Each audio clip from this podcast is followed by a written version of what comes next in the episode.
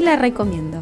Es un espacio de encuentro entre inexpertos, disidentes, enloquecidos por el sistema y empachades por las zapatillas culturales dominantes. Pero con una convicción que se repite en cada episodio, el sentido insólito de no dejarse abatir por un sentir trágico de la historia, no te la venimos a contar, te la venimos a recomendar. Te la recomiendo. Se trata de esas recomendaciones que se hacen en la sobremesa y con las que se te hace agua la boca. la boca. Por eso, cada película se come con un plato especial. El menú es a la carta y hoy te la recomienda Juan Pablo Narduli. Él es un fundamentalista de los procesos históricos. Por eso es profesor de historia e investigador empedernido de los movimientos sociales, las revoluciones y la educación popular en América Latina desde hace más de 20 años. ¡Acción!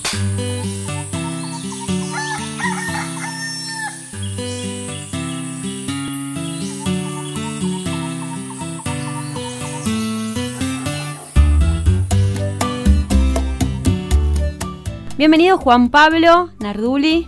Eh, lo que hacemos en este programa es recomendar películas y es para eso que te invitamos, así que agradecemos que hayas aceptado esta invitación y lo primero que preguntamos es qué película recomendás.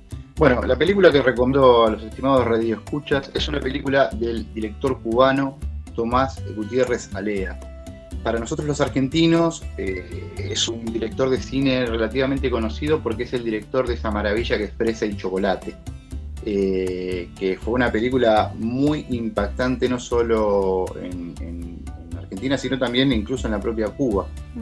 Eh, pero la película que quiero recomendar es una vieja película de, de Tomás Gutiérrez Alea que se llama La Última Cena. ¿De qué va la película? Es una película de los años 70, ambientada en un ingenio azucarero en la provincia de Matanzas. La industria azucarera creció en Cuba desde 1590, dado por el aumento del consumo en Europa y el alto precio que se pagaba por ella en el mercado mundial, incentivando el desarrollo de nuevas tecnologías para su extracción, como también el ingreso de esclavos a la isla. Eh, está basada en hechos reales se supone que transcurre a finales del siglo XVIII, está ambientada en esa época. Y es una película que fue asesorada históricamente por un importantísimo historiador cubano que se llamó Manuel Moreno Fraginal. En realidad, la película estaba, el guion de la película está basada en un capítulo del libro eh, de, la obra de Moreno Fraginal que se llama El Ingenio y cuenta ese capítulo sobre ciertas eh, tensiones entre estructura y superestructura en la sociedad eh, colonial cubana. Un momento donde, eh, por un lado, los dueños de ingenios azucareros necesitan, por una cuestión de dar cuenta de las necesidades y, del negocio tremendo de la exportación de azúcar, producida con mano de obra esclava en Cuba, necesitan, por un lado, digamos, apretar las clavijas de la disciplina laboral y claro, esto lleva a, tensiones con eh, una mentalidad de la sacarocracia cubana eh, fuertemente influida por, el ideario católico. Entonces, por un lado, bueno, todos somos hijos de Dios, pero los hijos de Dios que han tenido la desgracia de nacer negros tienen que trabajar más intensamente. Y eso implica eh, la, coerción física, el castigo, el disciplinamiento de los, de los esclavos que, tienen la osadía de desafiar la autoridad del amo. Bueno, todo eso eh, se expresa en una, en, una situación real que sucedió a finales del siglo XVIII, en la cual eh, el piadoso dueño de un ingenio azucarero, una Semana Santa, un jueves santo, eh, se le ocurre de algún modo imitar a nuestro Señor Jesucristo y invitar al azar a 12 esclavos de, la dotación del ingenio a cenar, a compartir su mesa eh, en, la casa, en la casa patronal. Don Manuel, quiero que me seleccione a 12 negros de la dotación. ¿Para qué lo quiere usted? Haga lo que le digo, don Manuel. No, solo quería saber, ¿no? Para ver la selección. Bueno, hágalo al azar, elija uno de cada grupo y ya está. Pero la película se detiene y por eso se llama La Última Cena eh, justamente en esta reunión que imagina, que imagina Gutiérrez Alea y en la conversación que imagina Gutiérrez Alea y que imagina también Bueno Fraginal, que asesoró el guion, eh, entre el amo y sus esclavos. Ahí en esa última cena o en esa escenografía de, última cena, hay una intención muy marcada de reafirmar la fe católica, ¿no? Que parecía claudicar entre, entre los negros de, la zafra, ¿no?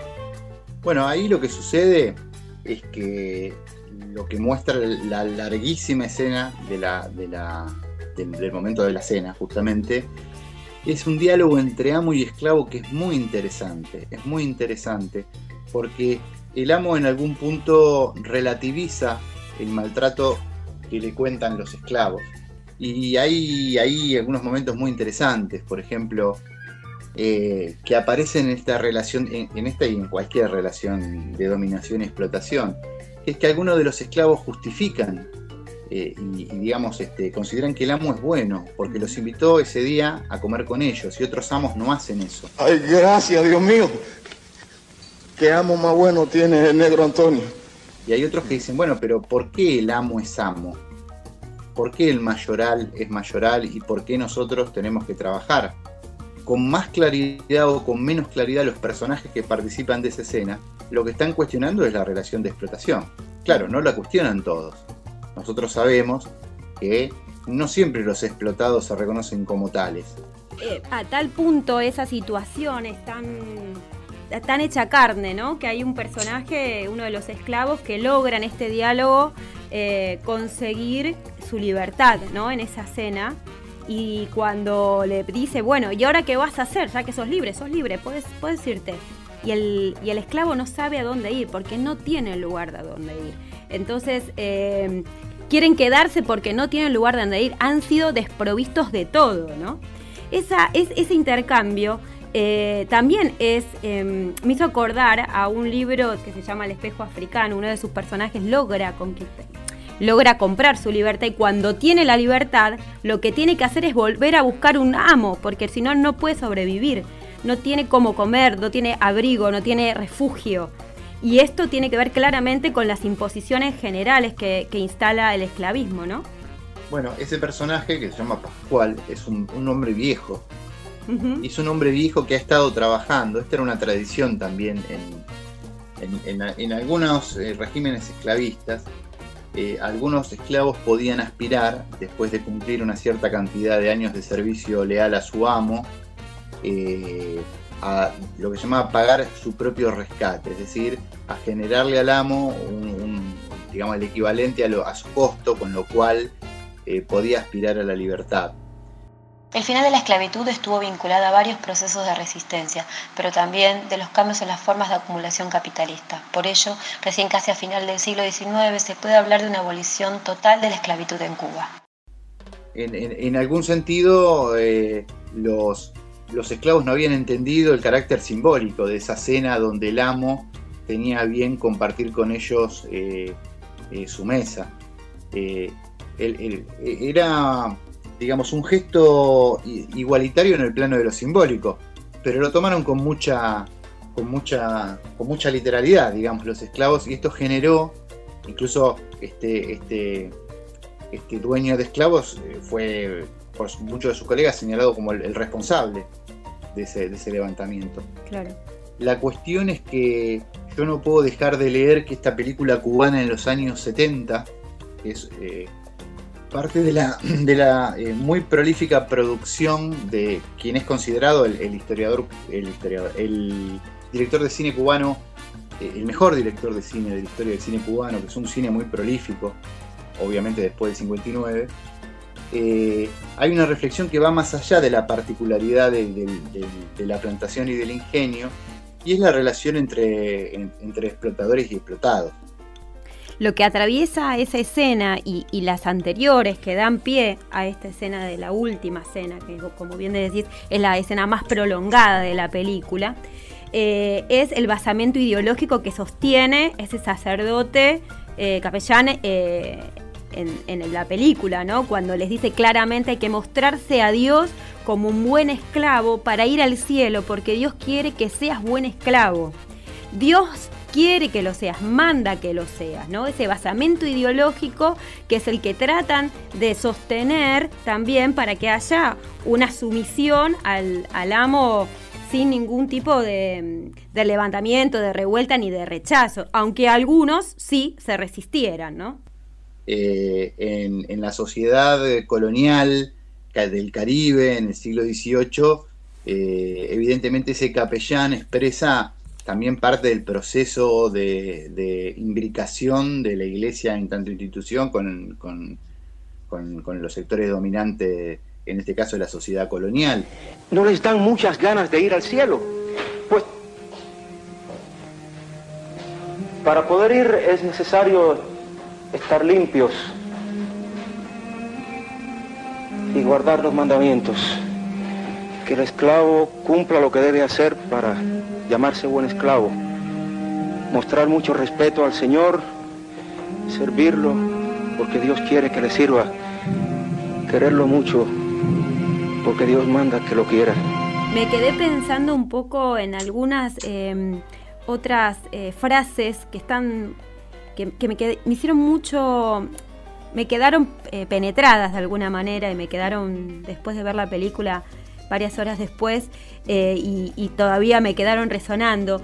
Eh, aquella que habla sobre el dolor. El dolor es el único, eh, es lo único nuestro. Todo lo demás le pertenece a Dios. esta cosa de que la vida que vivimos acá es de puro sufrimiento. Y entonces lo que podamos hacer en este mundo nos va a garantizar un mundo de los cielos. ¿Qué pasa cuando empieza también a, a discutirse esa posibilidad, ¿no? Eh, y que ahí entonces aparecen eh, muchas de las revoluciones, cuando ya empezamos a entender que después de la muerte no sabemos qué pasa, pero este mundo como lo estamos viviendo es solamente de dolor, de terror y de muchísima opresión. Vos sabés que los guaraníes tenían, eh, tienen una, una creencia hay una utopía maravillosa que es la de la tierra sin mal. De algún modo vienen los antropólogos y arruinan las cosas encontrando materialidad en no sé qué. Los guaraníes eran un pueblo, digamos, que por, las condiciones eh, materiales de existencia eh, estaban siempre en movimiento territorial. Y había una idea, una idea de los guaraníes que era la de la tierra sin mal. Una tierra donde todo es abundancia, una tierra donde no hay dolor, donde no hay tristeza, donde, eh, digamos, los dioses son benévolos y la gente convive. Bueno, esa, vamos a llamarla así, esa utopía de la tierra sin mal reaparece en las, algunas de las organizaciones campesinas del Paraguay en los años 60, en pleno enfrentamiento a la, a la dictadura de Stroessner y en plena lucha por la tierra. Eh, de algún modo, de algún modo, la tierra sin mal no era, pasa a ser, digamos, en la cultura campesina eh, del Paraguay de los años 60, eh, algo para construir en la tierra, no algo para esperar más allá, eh, en una vida después de esta vida.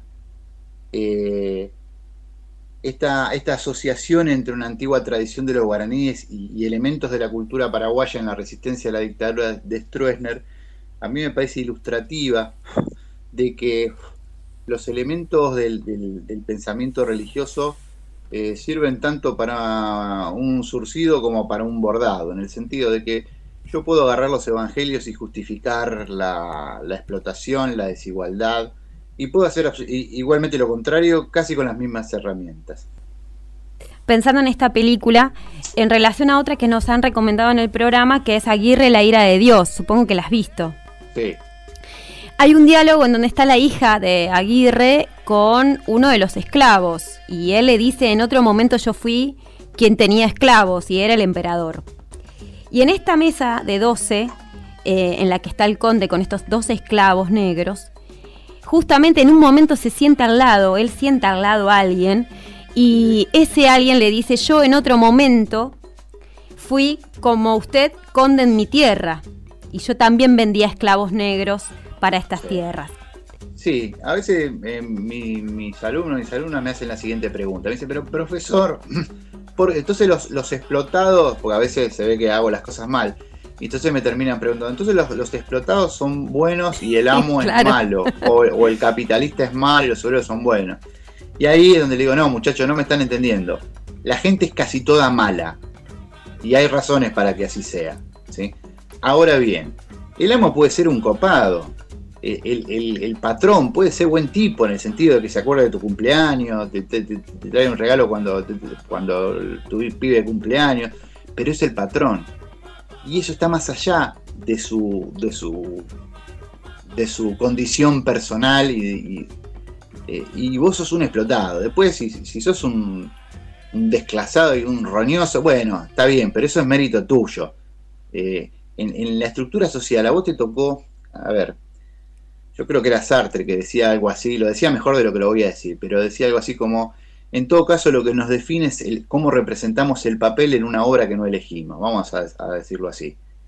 Eh, ese, rey africano que orgulloso se sienta al lado del amo y le dice, yo también en mi tierra fui, eh, fui poderoso y eso me permitió, como yo le había vendido al negrero que me subía al barco, también esclavos, pude viajar en condición de privilegio, era el único negro que no estaba encadenado, le dice. Y lo dice con orgullo. Porque claro, uno está tentado a pensar, de pensar que todos esos esclavos son verdaderamente, eh, deben ser hasta buenas personas, porque son esclavos, es terrible, están deshumanizados.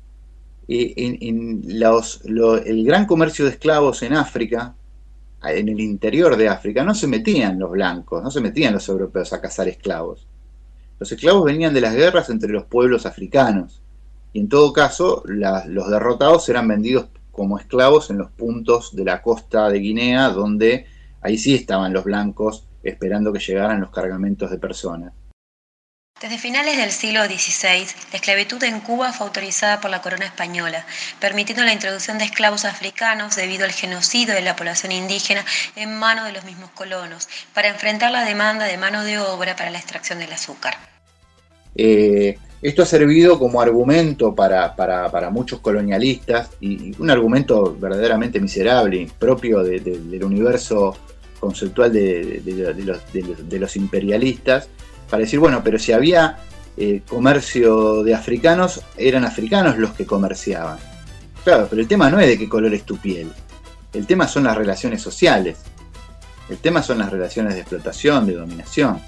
El color de tu piel en todo caso es un elemento indudablemente importante en la ecuación.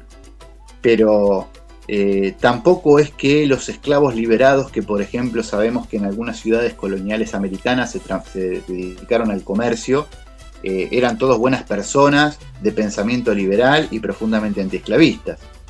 Incluso entre quienes están eh, dando de latigazos a algunos esclavos son negros también, ayudando a este mayoral a mantener la disciplina y el orden y el control, ¿no? Por lo que se ve en la película. No sabemos qué dejar, no sabemos qué pasaba por la cabeza de esos esclavos de, la, de una plantación azucarera en Cuba en el siglo XVIII, pero sí conocemos, sí conocemos situaciones de opresión, situaciones opresivas, tremendas, deshumanizadoras donde vemos algo que el viejo Freire había identificado, que es la introyección de la voz del opresor en la cabeza del oprimido.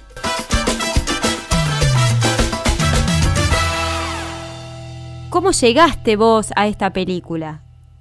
La película eh, fue parte de la selección de materiales para el seminario que dicté en el 2020 sobre revolución Educación, Historiografía y Educación en Cuba desde 1959. Es un seminario que dicté para la carrera de Historia en la Universidad de Buenos Aires, que es parte de un ciclo de seminarios que vengo dictando desde el 2015 sobre, eh, vamos a poner un nombre, Revolución, Contrarrevolución y Educación en América Latina. Eh, una de las unidades del, programática del, seminario fue el cine cubano eh, y ahí, bueno, con la participación de algunos compañeros cubanos, eh, que por esto de la virtualidad que nos impuso la pandemia pudieron conectarse en una plataforma que no diré cuál es porque varias de las plataformas eh, desarrolladas en Estados Unidos no se pueden usar en Cuba por esto que llaman el bloqueo y que, bueno, como todos sabemos, este, tiene consecuencias actualmente siniestras sobre el pueblo de Cuba. Bueno, parte del bloqueo es también la imposibilidad de utilizar plataformas eh, desarrolladas en Estados Unidos. Así que tuvimos que ponernos ingeniosos para sumar a estos compañeros. Y bueno, parte del trabajo sobre las películas no fue solamente sobre cómo fueron hechas, el análisis un poco que acabamos de hacer, sino también, este fue el aporte de estos colegas cubanos, eh, cómo, cómo, eran recepcionadas y cómo eran vistas y cómo eran pensadas y vividas esas películas excepcionales del cine cubano como Fresa y Chocolate, eh, como Vampiros en La Habana, eh, como La muerte de un burócrata. Todas películas, bueno, todas no, pero dos de las películas que acabo de nombrar son también de, de Gutiérrez. Así que bueno, esta es mi historia con la película. Juan Pablo, esto nos vamos un poquito de guion, pero estamos en un momento, digamos, importante de lo que está aconteciendo en Cuba. ¿Vos quisieras hacer algún comentario que te parezca que sea necesario y oportuno, teniendo en cuenta lo que está pasando en Cuba? Bueno, lo único que, se me ocurre decir sobre el, actual momento en Cuba es que eh, entre una revolución atravesada de necesidades y de contradicciones, eh, una revolución contradictoria y un imperialismo coherente en su carácter criminal, yo voy a estar siempre del lado de quienes defiendan eh, esa revolución contradictoria, esa patria socialista perfectible, como decía Silvio Rodríguez cuando asumió como diputado. Yo sigo siendo una persona comprometida con esa, con esa patria socialista perfectible, decía Silvio. Y yo creo que la clave es esa, la clave es esa. Eh, y, bueno, eh, ahí en comunicación con, los amigos cubanos estamos un poco poniéndonos al día de cómo viene la cosa. Viene muy difícil, viene muy difícil económicamente, sanitariamente se ha complicado, pero yo creo que los, los problemas de una revolución nunca se resuelven con la contrarrevolución, sino con más revolución, no con menos. Después podría agregar muchas cosas a esa, pero me parece que el núcleo duro de lo que quisiera compartir en términos de reflexión es eso. Con un mensaje claro me parece que, alcanza para, para los alcances de este podcast también, pero me parecía no, dejarlo pasar y, y darle un espacio.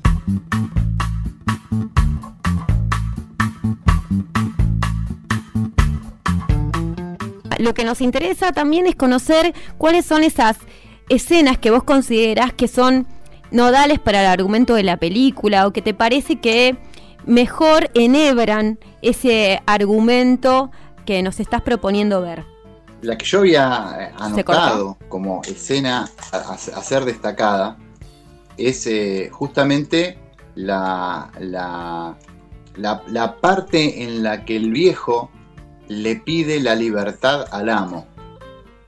Y el amo, en un gesto magnánimo, le concede, no la libertad, le, concede, digamos, este, liberar el último año de servidumbre, el último año de esclavitud, un hombre que ha dado toda su vida, toda su vida, su juventud al ingenio. Y después, eh, con, ese tono burlón que dan ganas de estrangularlo, eh, el amo le dice, pero te das cuenta, Pascual, eh, se dan cuenta, mira los otros esclavos, se dan cuenta, Ahora que tiene su libertad no sabe qué hacer con ella. ¿Para qué querías la libertad? Y Pascual no sabe qué contestar. Eres libre, Pascual. ¿Y? ¿Cómo te sientes? ¿Estás contento? Sí, la ¿Y qué vas a hacer ahora? Negro no sabe nada, amo. Ah, vean ustedes, acaba de obtener su libertad y no sabe qué va a hacer con ella. Negro Pascual está viejo, está cansado. ¿Y entonces qué? ¿Te quiere hacer el ingenio? ¿Mm? ¿A dónde va ir negro Pacuá? ¿Y te gusta el ingenio? No, la amo. ¿Y entonces? ¿Por qué te quedas? Negro no tenga dónde ir. ¿Y ¿Por qué no te vuelves a la África? ¿Por qué no regresas a tu tierra? Para eso quieres ser libre. Negro no tenga dónde ir. Entonces no estás contento. No eres feliz. A eso es lo que yo quería llegar. No puedes estar feliz ni contento aunque seas libre. ¿Y saben ustedes por qué? Porque la verdadera felicidad no consiste en ser libre. Ha sido tan deshumanizado, eh, no sabe qué contestar porque, digamos, dice, bueno, yo no tengo dónde ir, no tengo dónde vivir. Y el amo le dice, bueno, podés volver a África y se ríe. Yo creo que en ese momento debió ser apuñalado, pero eh, por un lado uno puede decir, bueno, sí, el hombre se da cuenta que no tiene dónde ir, o por ahí también, después de tantos años de ser considerado un objeto, en el momento en el que se le concede la gracia de poder pensarse como sujeto, Pascual no sabe. No sabe porque toda la vida han decidido por él. Han decidido qué come, de qué trabaja, cómo duerme, dónde duerme, a qué hora se levanta, a qué hora se acuesta, cuándo puede hacer ruido y cuándo, cuándo tiene que hacer silencio. Y el día que puede, está tan deshumanizado que, digamos, este, efectivamente no sabe qué hacer con su libertad. Yo creo que esa es la, escena eh, más, más importante. Eh, digo, como la, intención es tal vez que los amables de Radio Escucha terminen viendo la película, me ahorro alguna escena posterior a esa que, que bueno, véanla, véanla. Vale la pena realmente. Interesa saber ahora, como en cada programa de Te la recomiendo, con qué se come esta película. Bueno, en realidad yo vine a este programa para decir exactamente eso. Todo lo demás fue una excusa para llegar a esto. Y esto sí lo estuve pensando, lo estuve pensando largamente. Mucho más que la esclavitud y la historia de no sé qué. Y esto sí lo estuve pensando. Y yo esto lo acompaño con arroz con pollo. Un arroz con pollo que cómo lo preparas. Obviamente. Primero vamos a hablar de pata y muslo, porque y le saco la piel por el tema de colesterol porque esto es radio y la gente, la gente no sabe, pero mi cuerpo es un templo y tengo que cuidarlo. Eh, rehogo una buena cantidad de cebollitas y un par de dientes de ajo ¿sí? sobre la olla con un poco de aceite de oliva y la olla la pongo sobre una tostadora para que no se queme. Y le tiro arriba las, el, par de patimulo, porque me como dos, así, dos pares, porque tampoco es tan templo mi cuerpo y se eh, paralelamente hago un poco de arroz yamaní, porque, como decías, mi, templo mi cuerpo es un templo. Sí, pero es un y templo lo aparte con un caldito. Que le, que le gustan las grandes ofrendas, ¿no? Grandes cantidades. Bueno, pero eh, es un templo, es un templo pagano. Eh, y dejo que se cocine muy bien el pollo. No se va a quemar porque la llama es indirecta va a quedar bien tiernito al punto que la carne se desprende de los huesitos. Yo sé que hay compañeros, compañeras veganos que van a estar diciendo, asesino, ese pollo tenía familia, pero déjenme vivir un poco. Este programa sale viernes a la noche, viernes a la noche, déjenme vivir un poco. Y después lo que voy a hacer es, cuando está hecho el arroz yamaní, que es parece una ciencia, porque parece un arroz hecho de plástico para que no, no se cocine nunca, cuando se cocinó bien, yo después la salsita que quedó de la cebollita, el ajito, los juguitos, se lo mezclo al arroz. Y ahí me lo sirvo y me lo tomo y supongo que me van a preguntar con qué lo acompaño. Claro. Yo en este momento de mi vida lo acompañaría con un fernet con coca. ¿Y por qué lo elegiste a ese plato de arroz con pollo para esta película? Ah, claro, ¿por qué? Porque me parece un plato eh, muy cubano, muy, muy cubano de ahora, donde hay arroz, hay pollo y tal vez haya poco más que eso hoy en día para, para poner en la mesa en, Cuba. Pero me consta por, compañeros que con los que estoy en contacto ya que este, el pollo es para todo el mundo. Y el arroz también, así que arroz con pollo es bien cubano.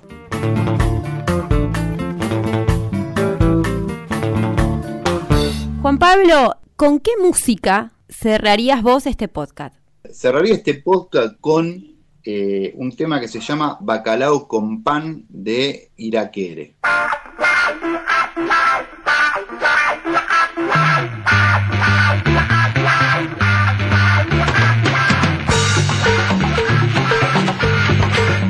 Porque me parece que ese tema es, eh, eh, si no estoy haciendo mal los números, es más o menos contemporáneo de la época de la película, tal vez un poco posterior pero porque si no me equivoco, alguno de los iraqueres o el, proyecto iraqueres salió del espacio de experimentación musical del propio Instituto de Cine cubano.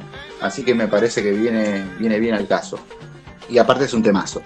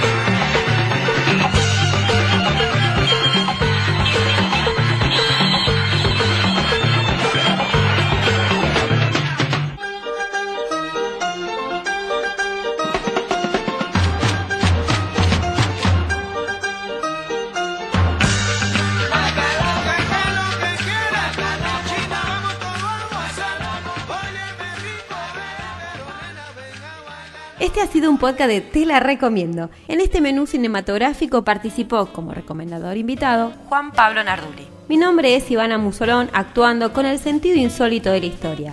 Mariano Gómez, Operación Técnica y otras hierbas. Si querés seguir escuchando más recomendaciones de cine o hacer la tuya propia, seguinos a través de radiominga.com.ar, donde también podés encontrar toda la programación de la radio.